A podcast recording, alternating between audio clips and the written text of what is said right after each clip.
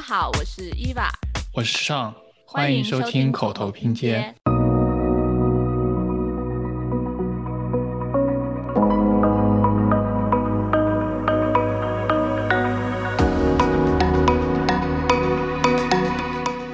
景观都市主义里面，你提出了这些景观可以作为基础设施，怎么样去重塑这个城市空间？但是当我给你真的跟环境相关的这样一个政治框架的时候，在这种情况下，设计师有没有能力去去实现你的这些，比如说景观都市主义理论框架呢？对，我觉得这些评价体系的目的，最终还是为了帮助去讲这个故事的。环境是有一定价值的，它在试图建立这样一种概念，所以就是说，当这个大的价值体系建立起来之后，你涉及到城市开发、城市建设的很多东西，它的这个涉及到钱啊、经济的这种系统，它会变得多一个维度，这个维度就是环境的维度。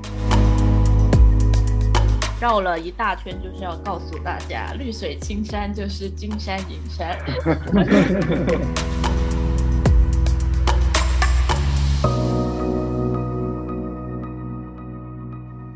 大家好，欢迎收听新一期的口头拼贴。前几期内容中，我们有讲到，啊，国内现在有推出一个美丽中国的新政策。那其实，在美国呢，也有类似的一个宣言，叫做 Green New Deal，翻译成中文就是绿色新政。那其实呢，在美国，很多景观设计师呢，也将绿色新政作为我们景观行业发展的未来的一个很大的机遇，然后也为我们提供了很多思考的方向和实践的机会。那今天我们就请来了琪琪，他在这方面，呃，对于 Green New Deal 呢，有做过一些研究，也参加过我们宾夕法尼亚大学的一些相关的 studio。那我们今天就请他来为我们介绍什么是 Green New Deal，而且它为我们景观设计师来说意味着什么吧。欢迎琪琪，琪琪，你要不先自我介绍一下吧？啊，大家好，我是琪琪。对我，我对这个绿色新政的一些了解，主要来源于之前在啊宾大的 EMI 中心做过一个相关的这种研究类的课题啊。然后现在呃，包括宾大在内的很多啊有景观 studio 的这些北美院校也在参与一个叫做超级 studio 的这样一个活动。这个活动就是从一个设计师的视角去回应和反思这个绿色新政能带来的影响。可以简单的介绍一下宾大的 Ian m c a r k Center 吗？Ian m c a r k 中心基本上就是宾夕法尼亚大学为了纪念跟传承 Ian m c a r k 的一些呃学术研究的传统吧，然后是一个这种结合了设计、工程、政策这样一些方面的一个研究机构，然后它。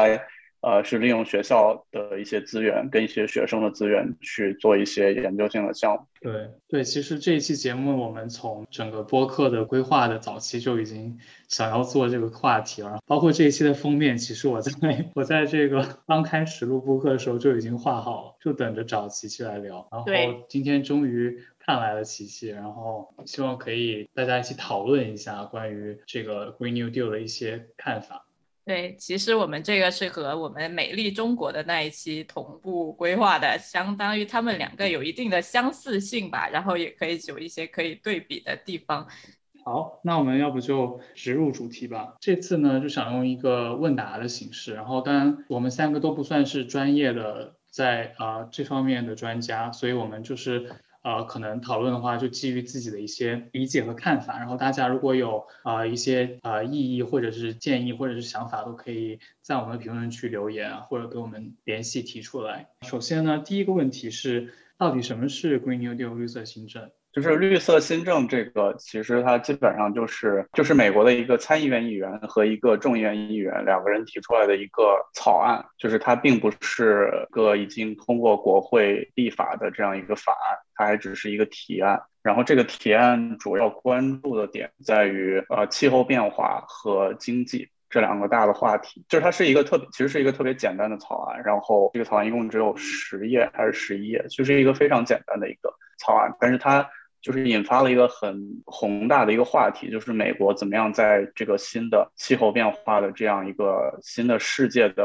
呃环境里面去引导它下一步经济的发展。然后它是涉及到了几个很重要的点，就是二零五零年的零排放的目标，然后怎么样为了实现这个目标，能够创造很多的所谓的高收入的就业机会，然后同时在这个过程中，通过一系列的基础设施建设。的这样的项目。去激活它的经济，就这个提案基本上就是这样一个内容。对，那其实它叫 Green New Deal，它其实有一个很大的 background 是 New Deal，就是它是基于在美国在大萧条的时候，罗斯福提出的一个罗斯福新政，提出了这个是一个更新的新政，叫做绿色新政。其实它也和以前的罗斯福的新政是有一定的联系的。啊，就他们之间两个两个，就是现在的这个绿色新政，它的这个提案和当年罗斯福的新政是有很多共同点的。比如说，他们都其实是围绕着基础设施啊的一个计划，然后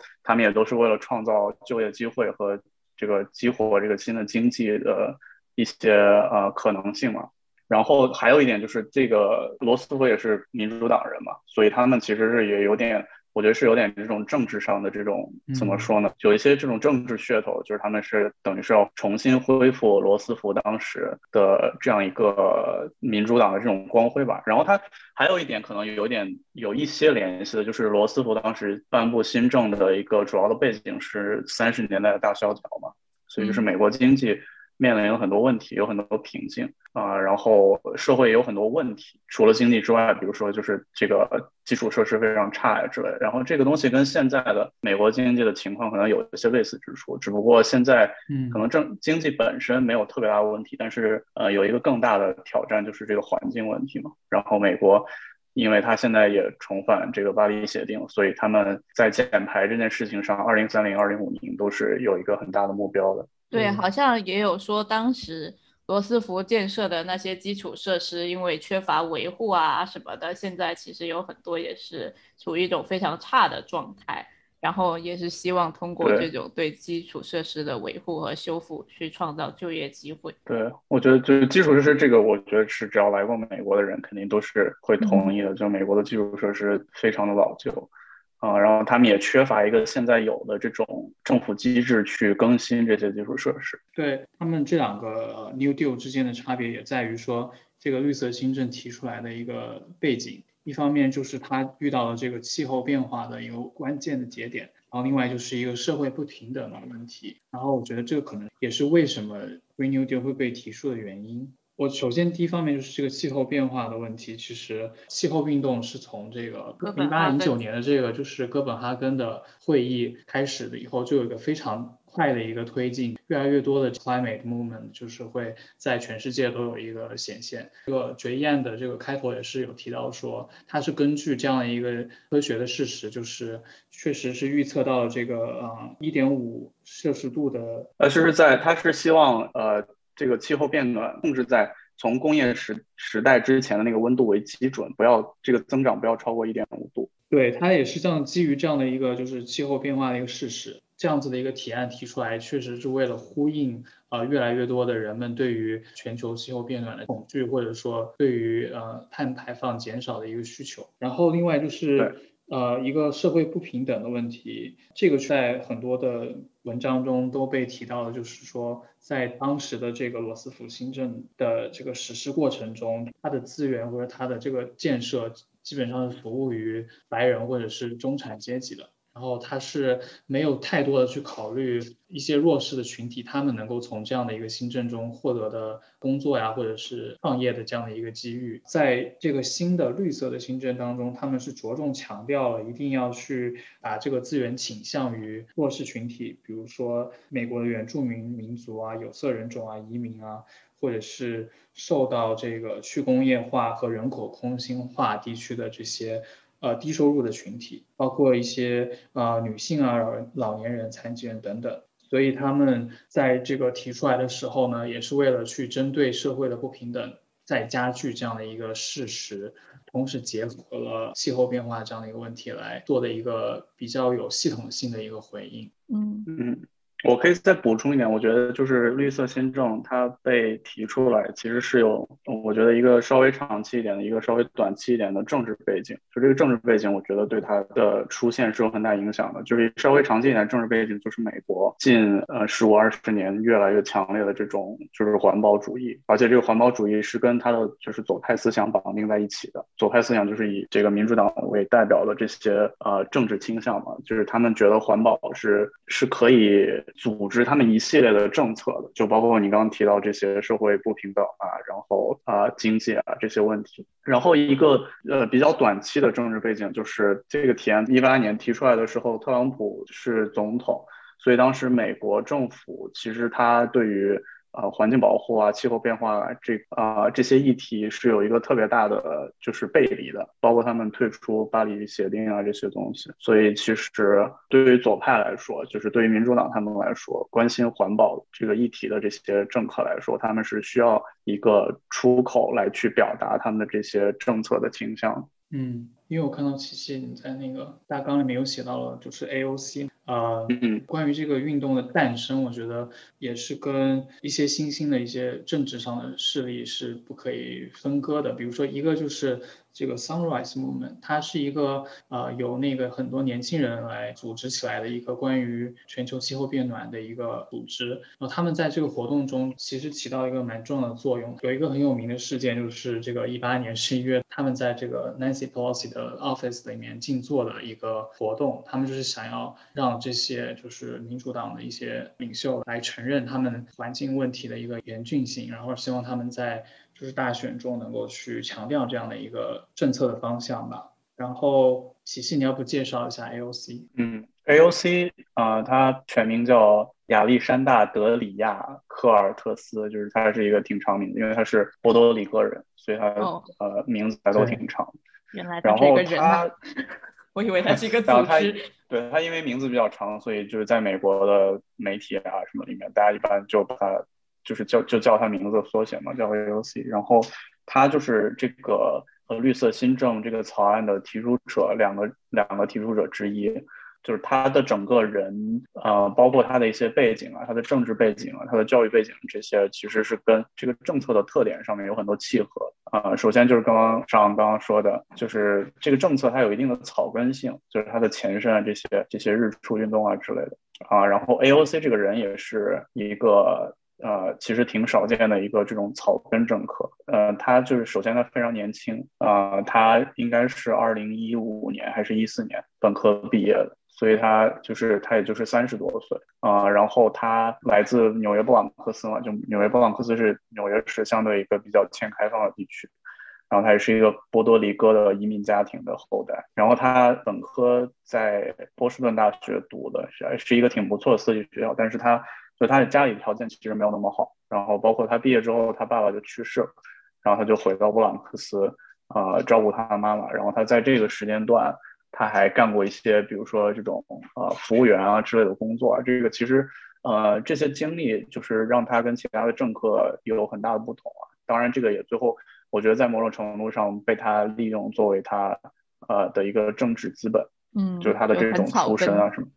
对，然后他呃还有一些经历，包括他跟着这个伯尼桑德斯的竞选团队工作过一段时间。我觉得这个桑德斯这个人应该是他的政治理念对 AOC 是有很大影响的。AOC 这一系列的政客在美国的这个啊，尤其是共和党这种呃右翼的语境里面，把他们是把他们叫做极端左派嘛，就是他们其实是相对于民主党的对，相对于民主党的主流的价值观，他们是可可能是更自由派一些。嗯，然后他们就非常提倡这种社会公正啊、环境公正啊，然后包或这个气候变化这些议题嘛，因为气候变化其实是。环境公正里面的一个一个前提啊，然后 AOC 他就是在美国知名度挺高，呃，他是推特上的网红，我觉得他推特上粉丝特别多。然后他当时赢得这个纽约市的这个国会议员的席位也挺有戏剧性的，因为他就是他第一次竞选，而且他。就很年轻，其实为他背书的这些政客非常少。就是在在美国竞选，基本上你既要有钱来帮助你竞选，又要有就是其他的政客为你背书嘛。然后他当时挑战的这个布朗克斯的这个席位，挑战的对象是一个叫约瑟夫·克劳利的一个民主党议员。然后这个民主党议员是美国国会四号人物，就是他很多人传言他是要接替。这个佩洛西做这个民主党领袖的，在国会里。所以这个人他在纽约，他这个席位都已经保持了三十年了。所以他其实对 AOC 当时应该也是就是没有把他放在眼里。但是 AOC 他就是用一种草根的，然后这种年轻人的这种方式，他其实发动了很多之前不怎么投票的年轻人出来参与这个选举投票，然后用这种方式最后赢得这个席位。绿色新政这个法案其实就很符合他一向的这种呃政治形象。对，其实如果大家感兴趣，就是他的一个政治生涯的发生的话，可以去看《The House Down》这部纪录片，叫《登堂入会》，中有中文翻译。登堂入会，Netflix 上有吗？对，就在呃，Netflix，就是在对 Netflix 上有。OK，对，我觉得琪琪提到的，就是说这个议案其实非常多是共和党或者是外界被看来是一个极端的左派的这样的一个就比较很理激进的想化，嗯，没错，就比较激进的，所以我觉得这里面其实就可以跟这个美丽中国政策稍微比对一下，因为美丽中国是一个非常自上而下的，是以中央能够控制一些呃大家在建设上对于环境的注意，或者说生态文明的一个建设，或者是利用一些可再生能源等等这样的一方面的资源来举国之力来建设一个目标这样的感觉。但是绿色新政的话，它其实是非常自下而上，或者说它会是一个比较有机的这样的一个政策。它提出其实很多这种思想的交汇，然后有一些比较年轻的这样的一些政客能够把它带到了政治的这种视野当中。所以从这一点上来讲的话，其实他们的自带的一个资源是非常不一样的。嗯，对，然后另外就是说，Green New Deal 它本身是非常关注气候这件事情，环境保护这样的议题，其实一直以来确实都是，尤其是民主党没有办法避开的这样的一个问题嘛。但其实呃气候问题是相对来说一个更新的一个议题，而且它还是属于一种很多人不愿意承认的这样的一个状态当中。有没有很多人就那一个人？比如说有一些就是，我觉得他们不是不愿意承认，就视而不见，就是感觉是不关自己的事情，就是反正我死之嗯前、这个东西也不会太影响我，就就假装看不见的感觉。对，反正这一点感觉跟美丽中国也是存在一个区别，因为美丽中国可能更强调的是环境本身，或者是它一个建成环境的，比如说视觉啊、文化啊或者生态上面作用。但是可能绿色新政它会特别着重于就是关于气候变暖的如何去缓解和控制这样的一个问题。对，其实我也有一点好奇，就是像琪琪刚才说的，主要这个绿色新政是说，呃，可能一开始的出发点是说美国的发展的产业发展以后要更加注意一些，呃，减少温室气体的排放啊，更加可持续啊这些。但是我现在在读一些资料的时候，我觉得它更多的强调的是一个 infrastructure，就是呃基础设施的一个建设，然后更多的说的是一些为人们提供更多的就业机会，然后给一些偏远的地区呃社区带来环境的改善，或者给他们提供就业的机会。我想说，这个是后来才有的一种折中吗？呃，比如说他一开始是一个很理想主义的东西，就是哦我要保护环境这样子，那就是普通的老百姓会觉得说，啊，我自己都吃不饱饭，我凭什么要保护环境？我肯定是先解决我自己的温饱问题，我再去考虑这些更更大、更加高尚的情操这样子的感觉。所以我有点好奇，这个 infrastructure 是后面说是为了说更加推进这个东西，更加推进这个 Green New Deal 提出来一种具体实施的措施吗？这样子？我的理解是，嗯，不是我我的理解是，它其实这个绿色新政，它虽然是呃叫绿色新政啊，就是这个绿色气候变化这个议题，好像听上去是它最重要的这样一个呃方面，但我觉得它其实是呃在某种程度上讲啊，呃是有用这个气候这个减排，美国的这个二零五零减排零排放的这样一个目标为一个前提，它其实一系列的具体更具体的宣言是。呃，你怎么样去产生新的这种低碳经济，然后怎么样去创造就业，怎么样去改造它的基础设施系统？我觉得它其实这个也是我觉得它跟美丽中国一个很大的不同，就是它其实呃对于环境的关注只是它的一个，我觉得是一个一个框架，就是在这个框架里面，我觉得呃，就是你可能极端一点来说，就是有点像一个噱头。这个其实。但但我觉得他们应该也是，就是真的也是关心这个话题的气候的话题。但我觉得他们所涵盖的这个方面比美丽中国还是要大很多的，就是它的野心、它的这个影响力、尺度要大很多。然后我可以再补充一点，就是我觉得它跟美丽中国一个不太一样的客观的区别，就是美丽中国它其实是它就是它已经是一个政策了嘛，就是它是一个。对，嗯，这个国家的政府它决定，就是大家要来，就是政府带领大家来做这样一件事情。但是，我觉得绿色新政就它是一个提案，我觉得在某种程度上来说，它也更像一个宣言。包括它的这个提案的这些内容的这些具体的程度啊，其实是还是空泛的，就是它并没有一个具体的实施计划，更别说就是它是有具体的项目之类的。然后它你这个这个绿色新政。呃，政府如何来实施它这个载体这些东西，它其实都没有谈。然后包括最基本的一个问题，就是你做这些东西钱从哪儿来，它它其实其实都没有涉及。所以我觉得在一定程度上，它也像是一个政治宣言一样。怎么说？我觉得它一定程度上是美国就是这些年这些左派思想的一种产物吧。嗯，但我觉得这也是啊，你说它更加空泛，其实从某种含义来说，美丽中国也挺空泛的，就是呃像。我国的一些政策一般都是先会提出一个口号，像比如说“绿水青山就是金山银山”这种，然后大概给大家一个前进的方向或者一个指导的方方针，然后具体的措施怎么去实施是下放到各级政府去这样子具体。呃，但是美国经常会先从上层就会有一个很具体的说，我要给呃，像像拜登他有说我我要投资多少多少 trillion 在这个 Green New Deal 上，或者很多竞选者都会具体的说我要投资多少钱在某一个呃，比如说基础设施上，多少钱在医疗设施上，就很具体反而。我同意，我对，因为我觉得在中国的这种语境里面，嗯，就是如果一个政策一开始就比较抽象的一个状态的话，它其实是有无数的路径可以让它变得更加具体、更加可实施的。但是，我觉得对于这个绿色新政来说，因为它本身是一个政治提案嘛，所以它政治提案提出来之后，在美国的语境里面，它其实就先要克服它的政治阻力，就是政治阻力它。一个很大的部分就是美国这个两个党的博弈，所以它这个它如果作为一个就是比较抽象的这样一个提案提出来之后，其实如果你没有一些具体的内容，其实你是很难有能力去让它通过这个博弈的。嗯，就是因为它有无数的可以被攻击的地方，可以被别人去再去呃怎么说演绎的地方、解释的地方，所以它其实，在很大程度上，我觉得它这个绿色新政提出来，其实它也没有指望说就是这个政府就会往这个方向走。那我可以看到，好像在竞选过程中，拜登，比如他现在已经当了总统，他也是支持这个 Green New Deal 的。哦，不是，他其实没有，他其实在跟那个特朗普的竞选争辩当中。他是明确提出他不支持 Green New Deal。其实我觉得这里面是有一个很有意思的点，就是比如说你们刚刚说到，就是美丽中国，它是上面提出一个非常宏大的一个计划，然后下面会去具体的去解读，然后去实施，那个是有点上下的一个关系。但我觉得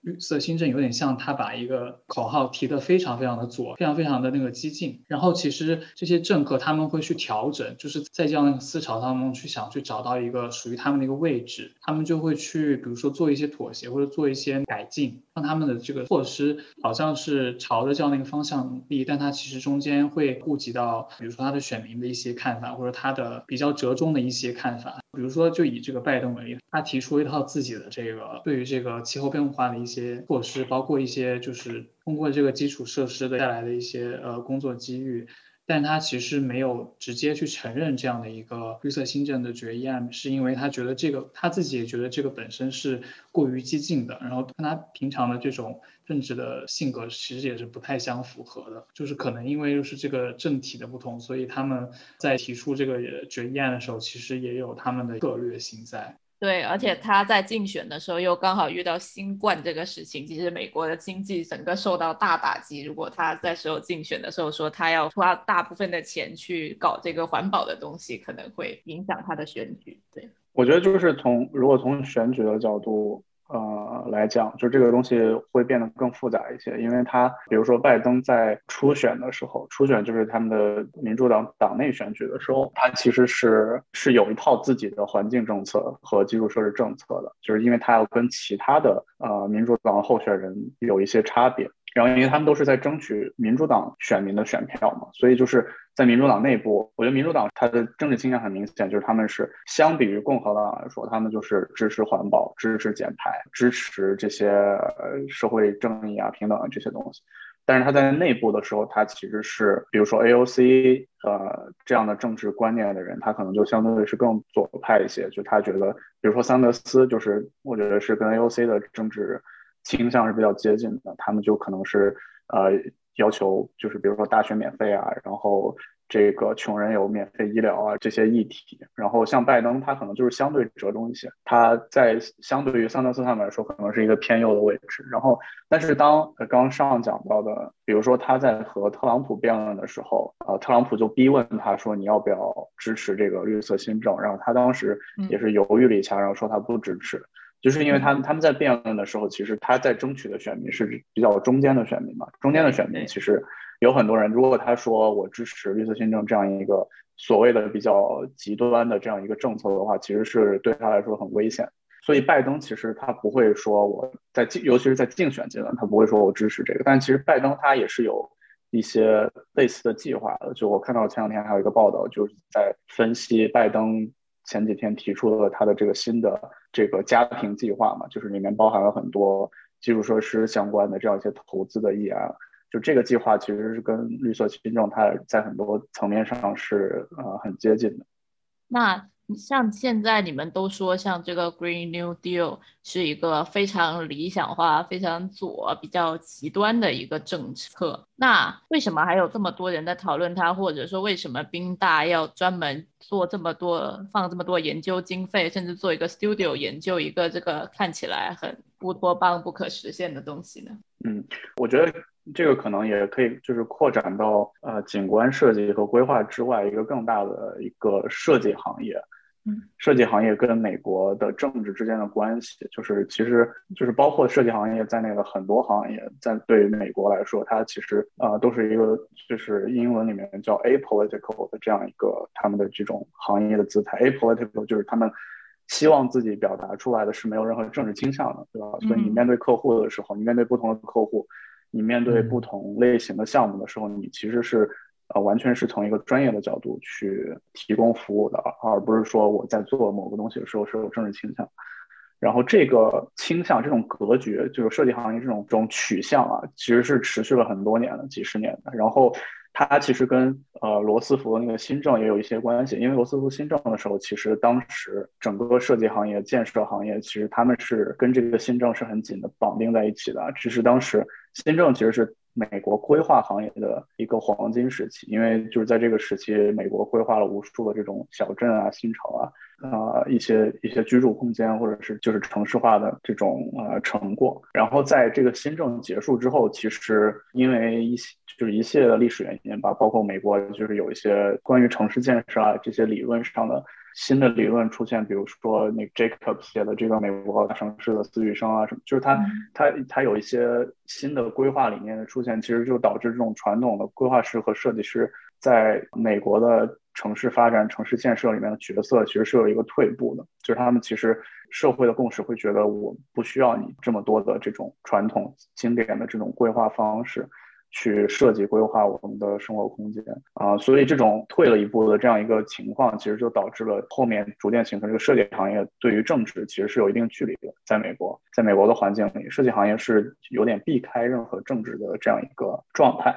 呃，但这个状态反正就是也有些问题，就是导致设计行业其实很难主动的参与到很多跟设计或者规划或者建设有关的这种。政府一体，我觉得这个可能跟美国，比如说对于基础设施啊，或者是它的城市化，呃，遇到很多停滞的状态也有关系。就是设计师是没有参与在这些过程里面，包括这个绿色新政里，其实他从他提出这个法案到后后面被广泛的讨论，其实设计师的角色也是非常缺失的啊。然后在这样的情况下，就是这个设计课其实是 LAF，LAF 就是美国景观基金会，就是一个。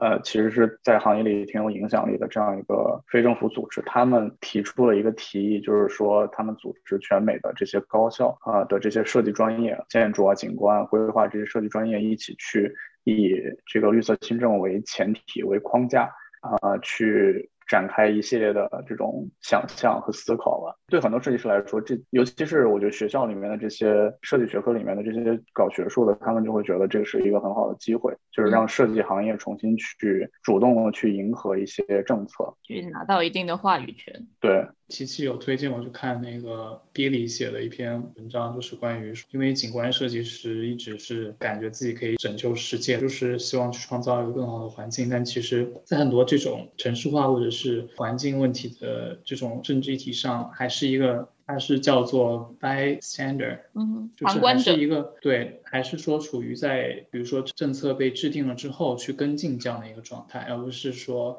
会去主动参与这个决策的一个过程。就他好像看起来他是在有做一些非常有这种积极影响的事情，但他其实更多的是是这个决策的一个实施者，而不是一个决策者本身。那他其实是有呼吁说，可以像比如说像耶曼尔或者像 Armstead 这样，可以去在这种公共的话语当中，可以去有就是设计师这样的位置出现。对。比如说，比如说像你刚才提到的 t d a t 还有比如说像中央公园，还有那些 highlight 这样子的，比如的大型的很有影响力的 project 话，其实是离不开这个城市决策者的同意的，就是不可能说就是我景观师 propose 要在呃纽约那么高密度的地方中间辟一块这么大的地。出来做公园，那肯定是需要一些跟，比如说政治家或者跟决策者有一个很好的沟通。那如果设计师一直去不去推动这个沟通的话，然后其实有很多东西，有很多很好的可能性，就很难去实现。然后。其实我们景观是有自己的优势吧，我感觉在这个 Green New Deal 上，比如说这些 infrastructure，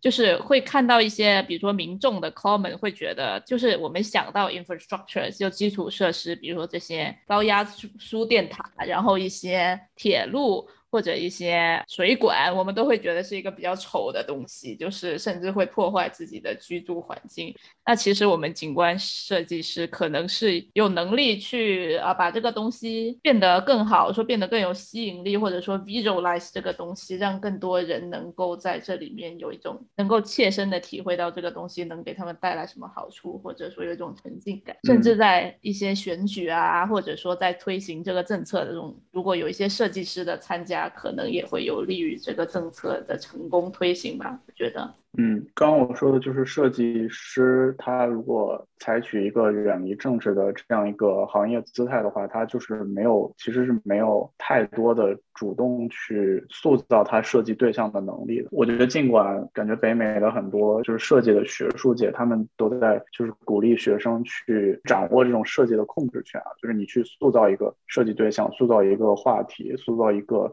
研究对象，虽然这些教育在帮助学生形成这种专业能力，但我觉得这个行业本身其实它是没有一个能力去实现这些东西。我觉得不光是缺乏一个渠道，就是呃，我觉得渠道是确实我们刚刚说的就是也没有。但是我觉得，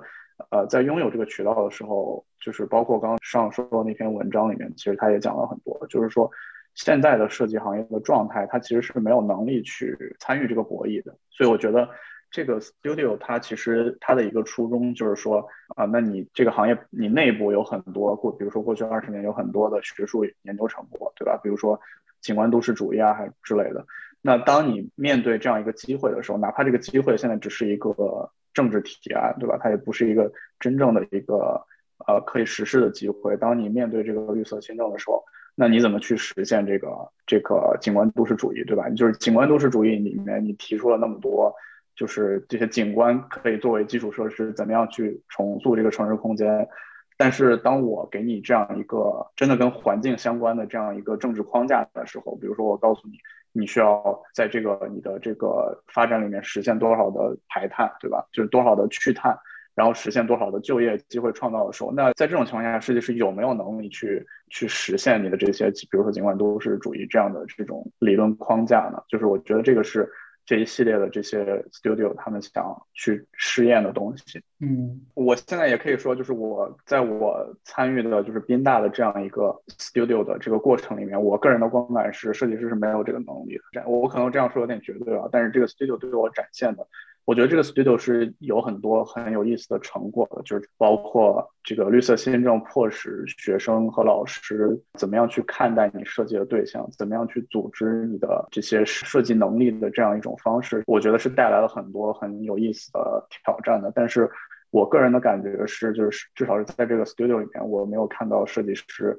就是他有能力去完全的展示自己的专业能力是怎么样能实现这样一个更复杂的系统。其实这个可能是一个更泛的一个话题了，我不知道你们是怎么看待，就是这个设计师自嗨这件事，就是设计行业的学术和他们行业真正在做的事情之间的这个差距的断层，感觉。就感觉你，比如说你们在这种学校环境、学术环境，或者是你上学期间会做这些设计，非常的理想化，非常的，嗯，呃，感觉是为环境、为人类做一些很有意义的事情。但是你真的去进入到职场当中的话，就是很少有这样的机会，人能够让你去做到这样的一些事情。嗯，我们有什么其他的行业是可以学习的吗？比如说 Billy 也提出来，就是说。呃，我们可能要参与到这样的一个政治的讨论当中。那有什么行业，他他们是能够在这种理想和这个实践当中，能够有一个比较好的一个呃结合的吗？其实我觉得，就是有一个跟我们很近的行业，其实它是有一定能力可以去做到这些事情的。然后我们实现这个 Green New Deal 也是肯定是离不开这些具体的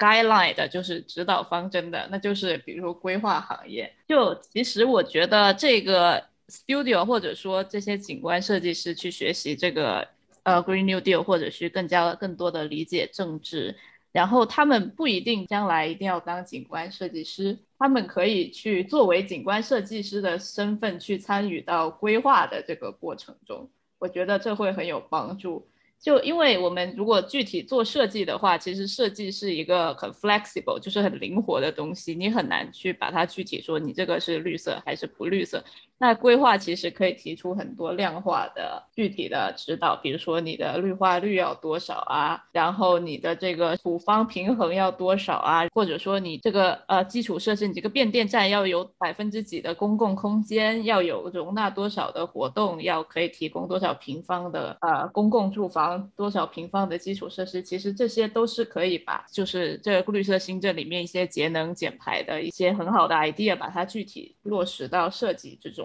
但是如果只是读规划的人直接去参加这个规划的这个城市决策的过程中的话，他其实可能想不到这一层的东西，就是比如想不到说增加公共空间可以对这个东西有好处，增加种什么树可以对这个有好处。那如果景观设计师去加入到规划决策中，然后把这些景观的我们觉得好的东西去把它立法，把它变成一个规范，那其实我觉得是有帮助的。对，然后比如说。像国内，因为我以前在呃本科读规划的时候，我们也有很多老师啊，比如规划系主任也会参加到很多市政府的一些讨论，作为专家。不是以前国内有很多呃什么决策讨论会都有什么专家组嘛，然后就会听取他们的意见。那其实这时候他们也是有机会发声。嗯，我我觉得我说回到学校这件事情，就是刚刚上问的这个问题，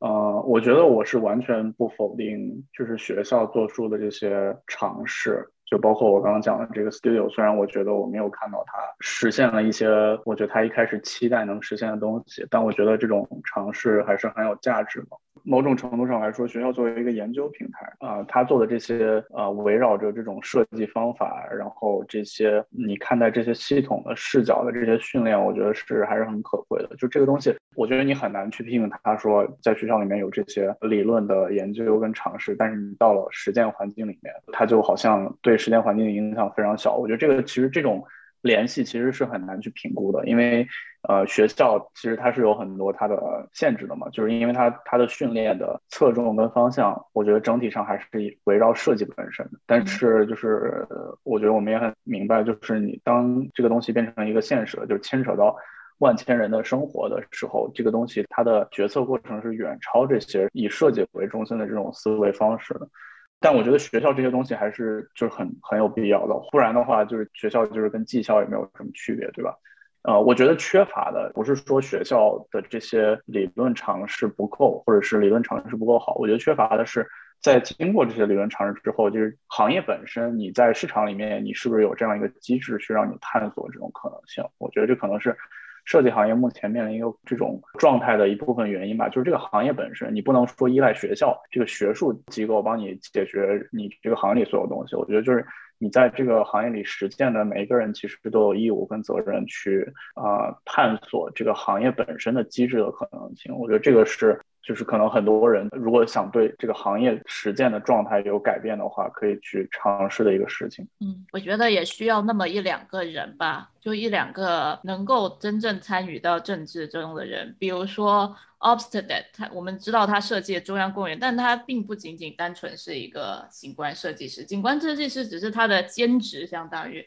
他有很大很多的时间，他都是作为一个 developer 或者作为一个投资人，还有作为一个政治家，其实参与到很多政治活动中，所以他才有那个眼界。或者说那个视野、那个能力去做中央公园这么一个项目，或者说做那么多大型的项目，那如果景观设计师像所有人都一直沉浸在学术说说，或者说只是单纯的在做学术或者在做景观设计的话，其实就是行业内部你再怎么喧哗、再怎么 嗨，关于这个 Green New Deal 都是很难被真正的有决策能力的人听到。嗯，我可以举一个例子，就是我觉得这个 studio 里面有一些有意思的现象，比如说就是所有的这些高校之间的这个 super studio，他们都有一个框架，这个框架就是有一个很明确的去评估你这个设计的标准，你这个方案的标准，就是说它有一个呃像是表格一样的这样一个格式，你需要最后去回应他说你这个设计呃创造了多少工作，是怎么样的工作，什么类型的工作，这个工作它可能的呃报酬是怎么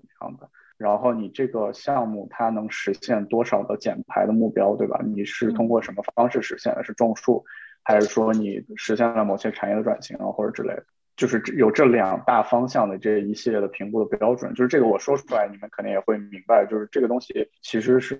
有很大程度上是景观设计师没有办法解决的，甚至是触碰到的东西。比如说，呃，就业这个东西，其实你是可以，我觉得你在你的学生方案里面，你当然可以去。规划这个地方它的产业未来的产业结构是怎么样，对吧？它的其实其实我们涉及到的比较多，就是这个产业结构最后它对空间格局的影响是怎么样的。然后包括是比如说你你对植物啊这些环境元素的操作是怎么样？能让你实现一些碳排放啊这些这些目标的嘛？但是我觉得这个东西就是说，设计师是没有一个量化或者合理化任何这些结果的一个工具的。我觉得设计师只能说啊，我这个愿景是怎么样的？我在这个地方通过什么样的转变可以实现怎么样一个发展的方向，对吧？或者就是不管是工作也好，还是环境也好，但我觉得设计师是没有能力去理性的去呈现这个结果的。就所谓理性，就是你能用到这种。量化的方式去表达这个成果，或者是用量化的方式去分析你的逻辑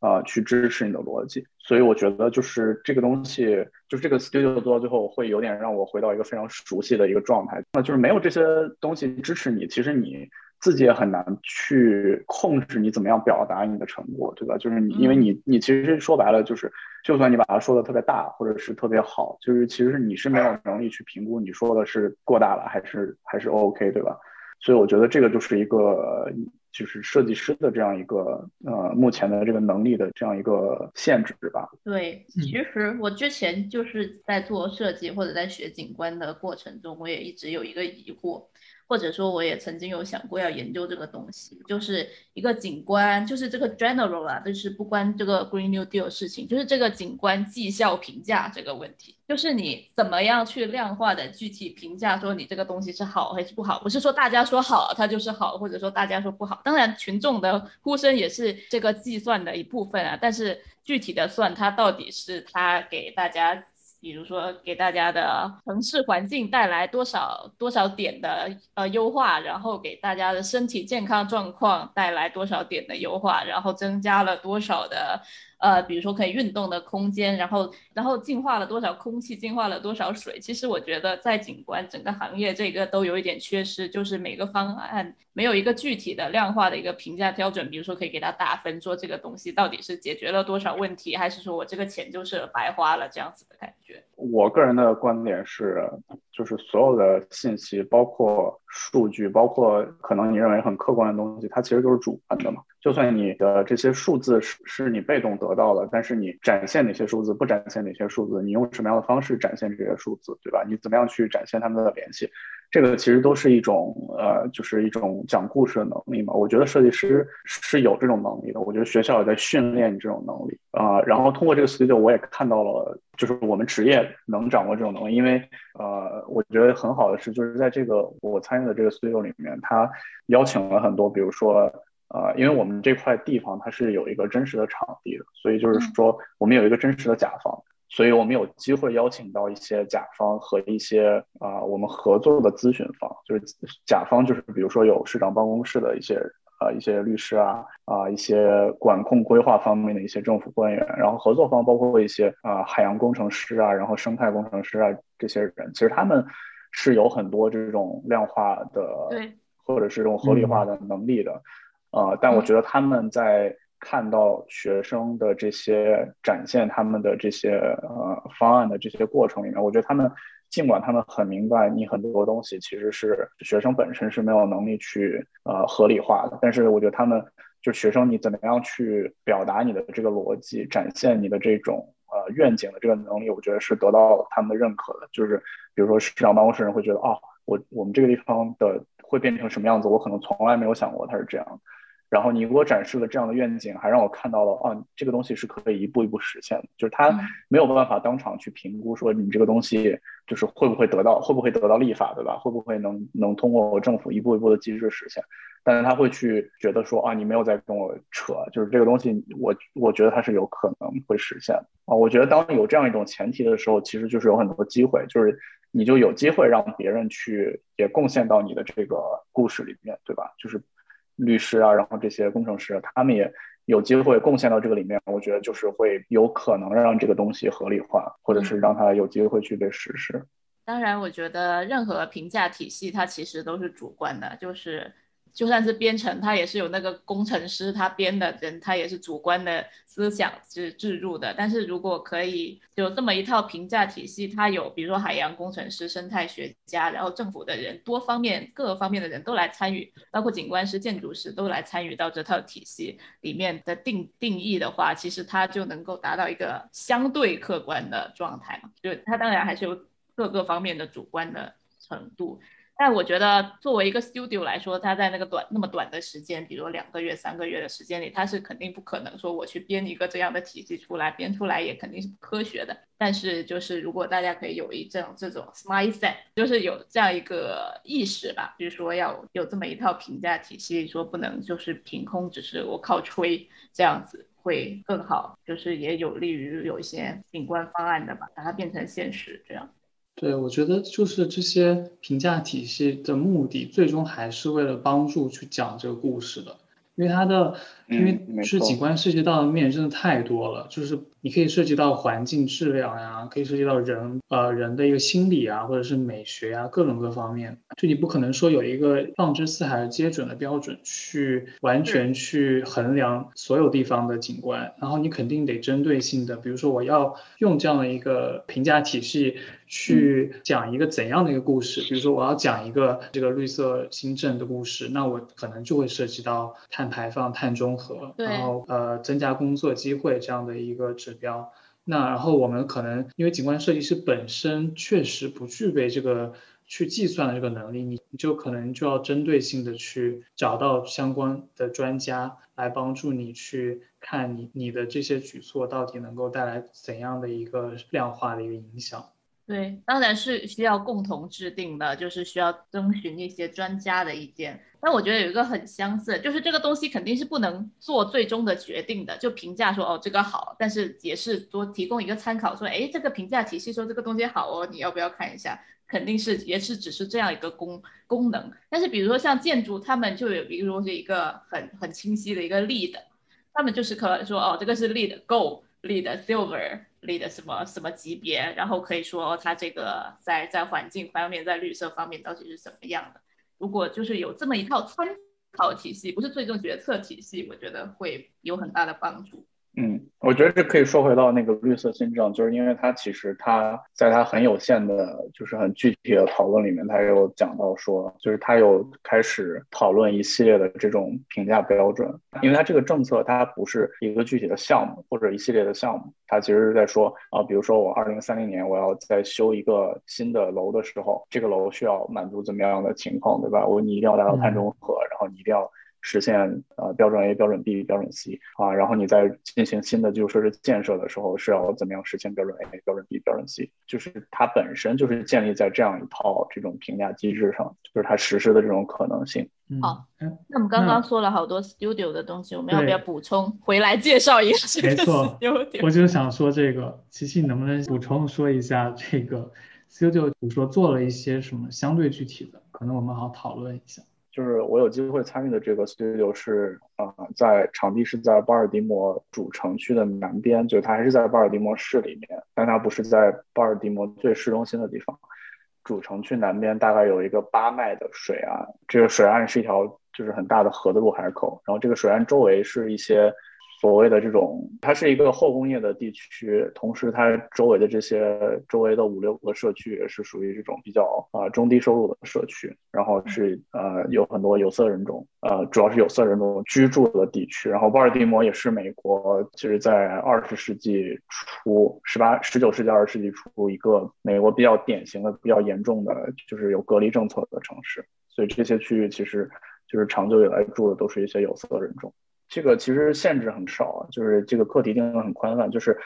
目标就是让学生在这八英里的水岸周围啊，不管你纵深有多少，就是从水岸啊进到城市里纵深有多少，你去找一块区域，这个区域的大小也是很灵活的，你自己可以决定。然后呃，在这块区域里面，你实行这样一这个区域发展的一个规划，然后这个规划它最后是可以被我们刚刚说的这个你的。减碳排放的这个这个数量和创造就业的这个数量，这两个标准去评估的这样一个愿景，就是你提出这样一个设计的愿景，然后最后这个愿景需要被这两个标准去评估。啊，这个愿景具体是什么，对吧？你做的是一个公共空间，还是你做的是一个有产能的这样一种空间？比如说你做的是一个苗圃啊，或者是什么？这些其实它都不限制你，然后你比如说你也可以做一个很小的社区参与的这样一个公共空间，或者是说你是做一个很尺度很大的这样一个一系列的这种减碳的这样一些设施啊、系统啊之类的，都是很自由的。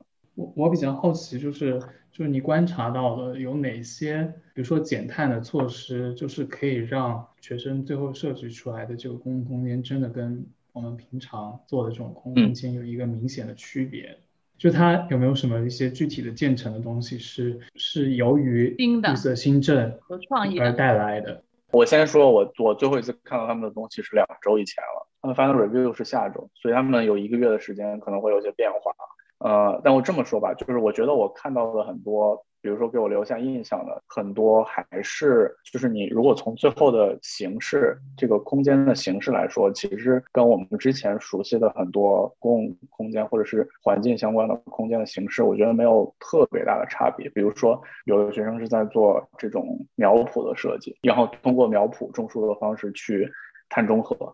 有的学生是在做这些中低收入社区的他们的这种交通的优化，就是他们怎么样去实现更多的共享交通啊，然后这些慢行交通啊、自行车啊、步行的这样一种空间。我觉得就是这些东西本身，就是说没有说跟之前我们认知的这些概念有特别大的差别。我觉得他们主要，其实他们主要在讨论的点是。你怎么样在一个具体的城市的就是经济啊这些人口的这样一个现实里面去实现这个东西？比如说你要在一些后工业的地方种树，就是说你怎么样去呃设计这样一个系统或者一个过程，让种树这件事情不用花太多政府的钱就可以实现？就是你怎么样去在这个过程中创造就业机会？就比如说钱从哪儿来，付给这些人的工资从哪儿来？这个背后有一个更大的这个故事要去讲。就他们其实很多是在讨论这个东西，你怎么样通过我们熟悉的这些，比如说苗圃或者是空间形式，它的它的产能，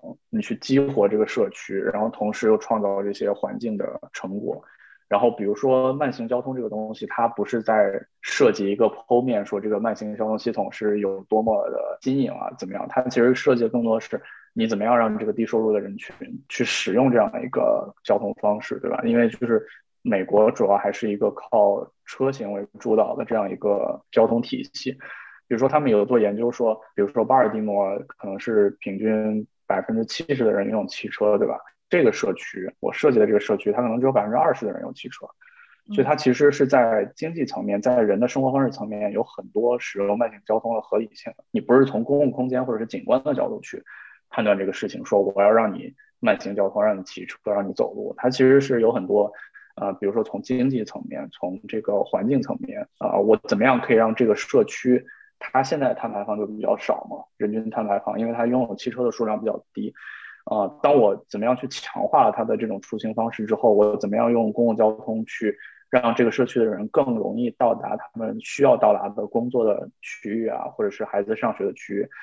当我实现了这个系统之后，那我这个社区在碳排放上面就它有一定的优势，就是我比如说我跟其他的市中心的社区比，我的人均碳排放就很多。然后在这种情况下，你是不是可以通过一些碳交易？你去帮你实现很多你经济上的，去弥补很多你经济上本身的劣势，你的对于工作的缺失啊，然后你这些这个社区的公共服务设施的这些老旧跟不足啊，其实它就是有很多这种系统上的思考。嗯，我其实对于这个也有个问题啊，就是你们是怎么样去尝试集资来建设这样的一个新的呃，比如公共空间的？比如说传统的这种方式，呃，即使是这个 review by design，就是由设计重建这个竞赛。它的那些提案很多都是用，比如说这种高档社区来交换资助公旁边的公共空间，就是在这种过程中，你要怎么样可以就是保证说居住在它旁边的这些人不用被这个转移到其他的更远的地方，怎么样去抵抗这种市生化的一个过程，或者说怎么样去能够有一个这种折中的方式，能够。在提高环境品质的同时，还能够考虑到他们社区的本身的一些利益。嗯，我嗯，我我我说这些可能跟这个 studio 学生做的没有太多关系啊，但是我觉得这个是。就是这个是两个分开的东西，我觉得你说的这个市生化，就是这种土地价格提升啊，然后你这些原有的居民被迫要离开这个区域，搬到一个更远的区域，这种这个过程，我觉得跟环境正义它其实在很多程度上是分开的，比如说。我举例来说，就是这个巴尔的摩这个场地，它其实它不存在这种市生化的压力的。对于这些呃贫穷社区来说，因为它这个地方其实它的这个呃土地的价值是很有限的。我觉得对于美国很多城市来说，可能除了旧金山、西雅图、纽约这些。特别热门的城市之外，其实美国大部分城市，这种所谓的二三线城市，它其实它没有太多人口增加压力，它其实更多的是人口流失的压力，就包括费城也是。所以，比如说这些社区，就是在过去的几十年，他们没从来没有享受过这种更优劣的这种社会待遇、社会资本的待遇的这种。对于这种社区来说，其实他们更多的是用需要一种机制去激活这个社区本身的一些能量，去改善这些社区本身的这种空间。然后，我觉得。对于环境来说，其实尤其是碳排放这个东西来说，这个其实有时候跟你有没有市生化也不是绝对的关系，它更多的是一种生活方式决，就是比如说你住的房子，它的这个房子单体的排碳量是多少，对吧？然后你的生活方式，比如说你是每天都在开车吗？还是说你是在用共享的公公共交通？还是说你是在骑车走路，对吧？然后包括你的这个社区是大家都是在吃牛排，还是大家只是在吃一些呃就是低碳的这种食物，对吧？就是这个不是说一个就是比另一个更好的，就是我觉得这是两套不同的就是城市变化的评价体系。举个例子就是说，我们设计旁边的某一个场地，它可能就是很穷，但是它的碳排放并不高。就碳排放对他来说是一个优势，而不是一个劣势。对，像美国就全世界碳排放人均最高啊，就因为他有钱，因为有钱碳排放越高。对我可能想问的是，这个 funding 怎么来？就是因为对，因为你毕竟是处于一个人口流失，或者说甚至没有一个人口流动来来带来一个房地产的对于这个项目的资助，那就这个资金的募集要怎么样可以比较？有效的能够保证这个项目的落地，因为很多的我们都知道，很多这个因设计重建这个竞赛的项目都是就是一个暂停的状态，就是就没有这个资金来来实现。不知道这个有没有在这个比如说你们客户对我觉得这这个就是嗯嗯。嗯，我觉得这个是一个特别好的问题，因为其实这个就是为什么呃设就是就是设计师来做这个东西跟工程师来做这个东西的差别，就是工程师他来做这个东西，他可能就是基于现有的这种呃建造模式、开发模式去实现这些目标，对吧？不管你是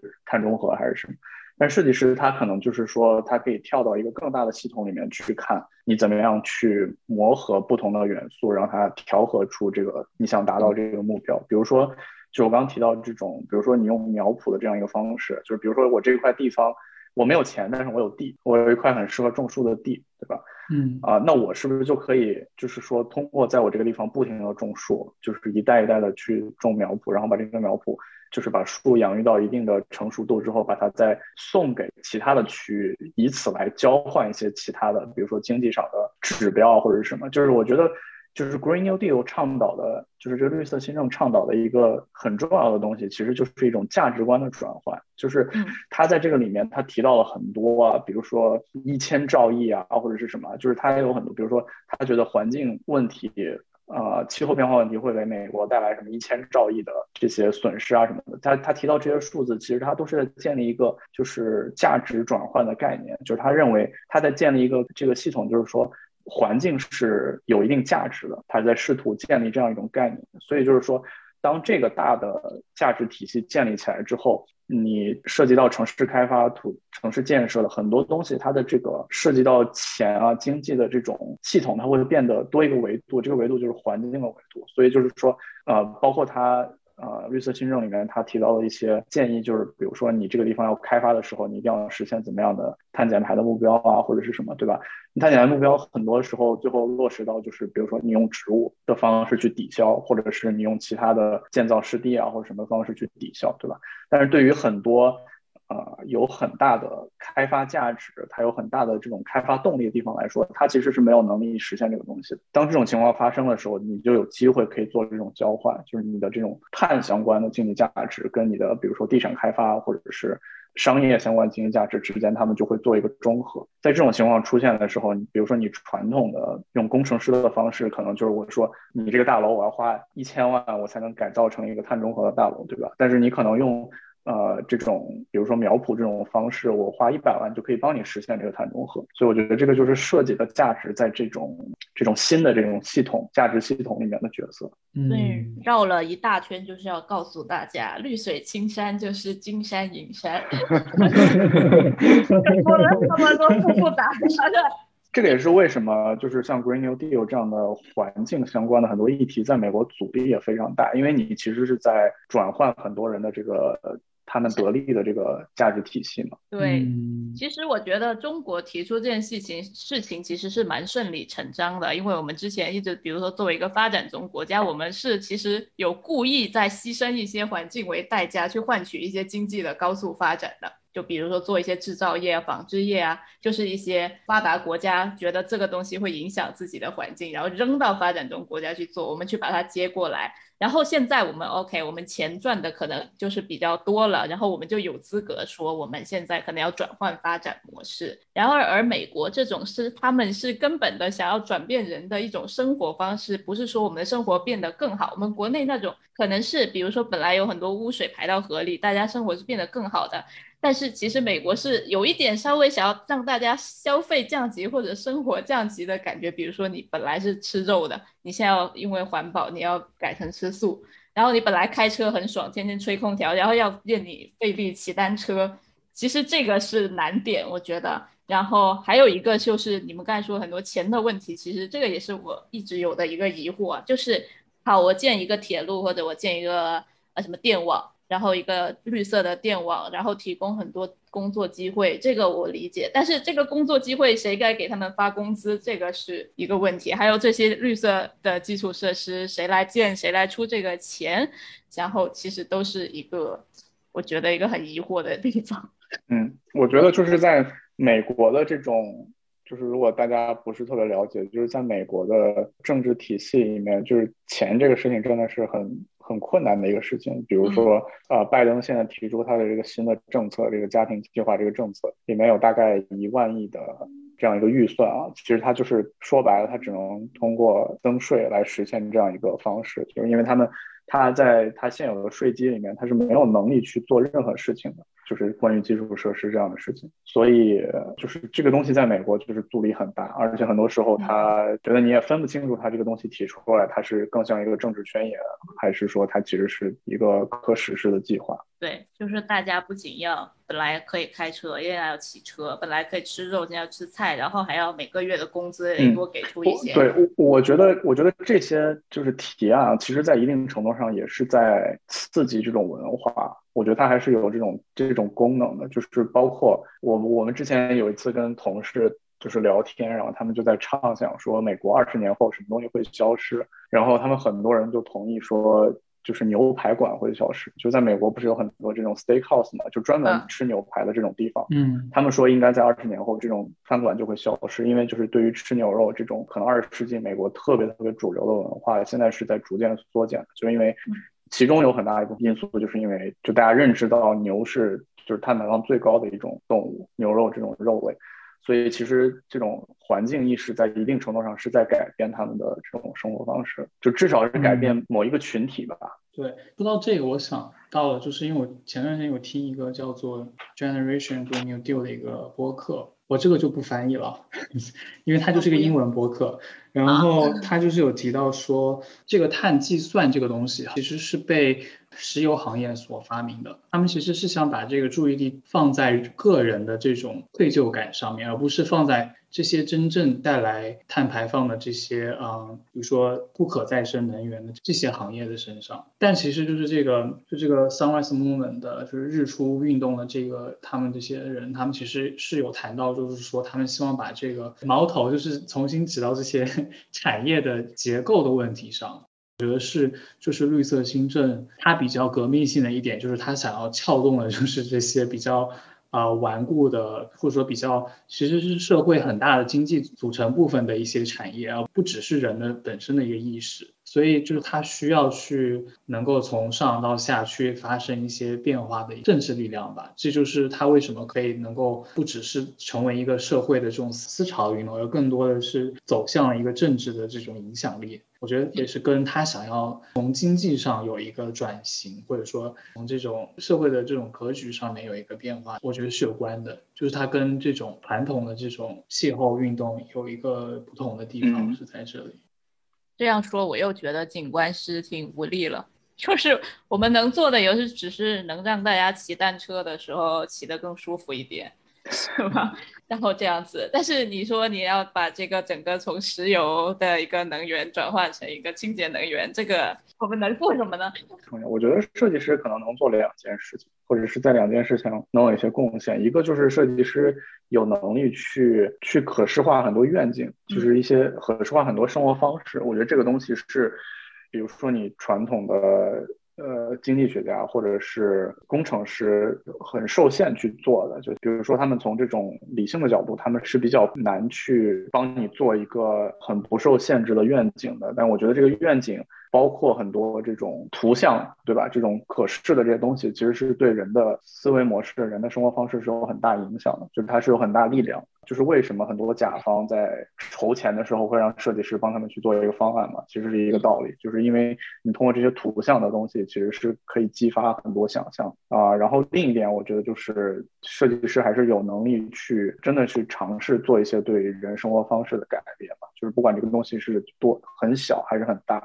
就这个东西，我觉得都是它有它的影响力的。就是不管是你让一个停自行车的地方变得更舒服、更方便啊，还是说呃你实现了一个更大的系统，这个其实都是呃会给人的使用造成很直接的观感。对，就不仅仅是在比如说人家的高压电网下面加一条 trail 这样的事情。我有看到一个文章，就我们学校某老师。做的那个 research 就是展现那个图景，就让人觉得有点卑微。就是哦，他要搞绿色能源，然后搞了一个什么 smart grid，然后在下面加了一条 trail，大家就期待就就觉得，嗯，这个这条 trail 也可有可无吧？这这个如果能用呃清洁能源，你不知道人在下面骑单车又怎样？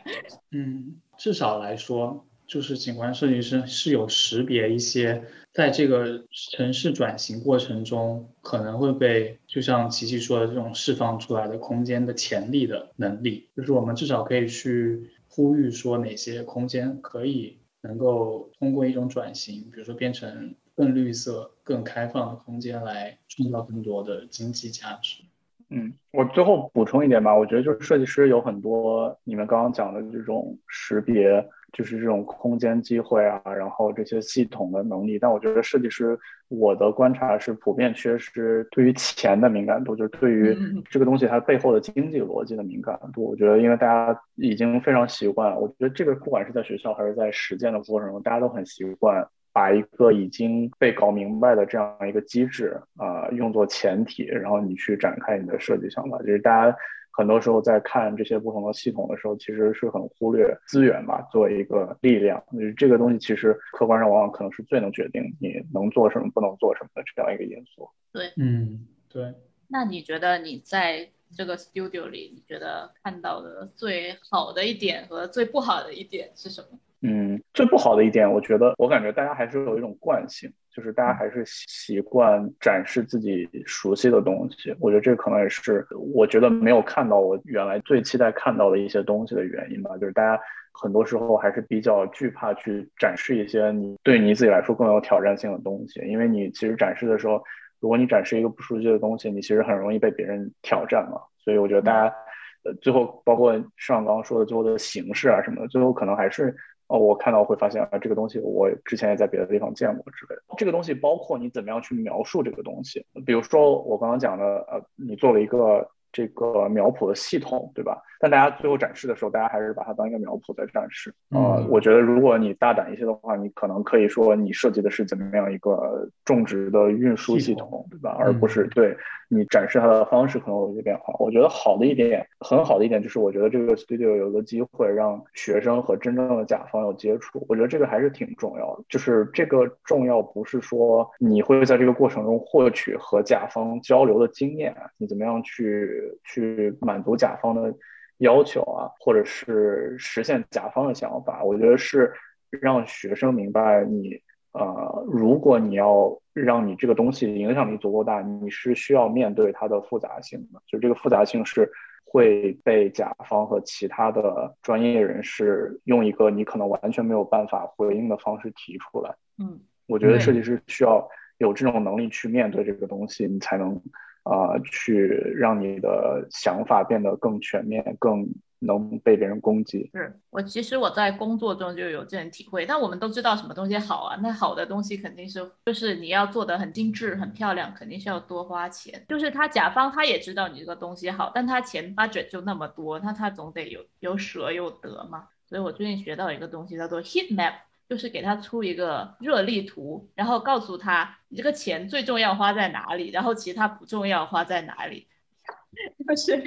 就是，如果你只有一个选择，你就花那个最最重要的地方，其他的可以忽略。但我觉得，像我们平常在学校里，可能是很缺乏这种呃这种 mindset，就是这种意识的，因为可能跟我们这个展示的关系，还有这个学术的评价体系有关系啊。我们都希望把每个角落都做到很好。然后把每个地方都做到最精致、最漂亮、最好，但其实往往就会忽略了说，这种其实现实生活中是需要放弃很多东西才能得到一些东西的。好，那我们要不就差不多了，wrap up 一下。好，好，那如果我们的听众对于气候变化、环境保护或者是环保经济感兴趣的话呢，其实可以更多的去了解。我们将把啊我们讨论中涉及到的一些。啊，运动的信息和一些文章放在我们的那个 show note 里面，大家可以去了解。然后，如果大家对于绿色新政有什么自己的看法啊，也可以跟我们分享。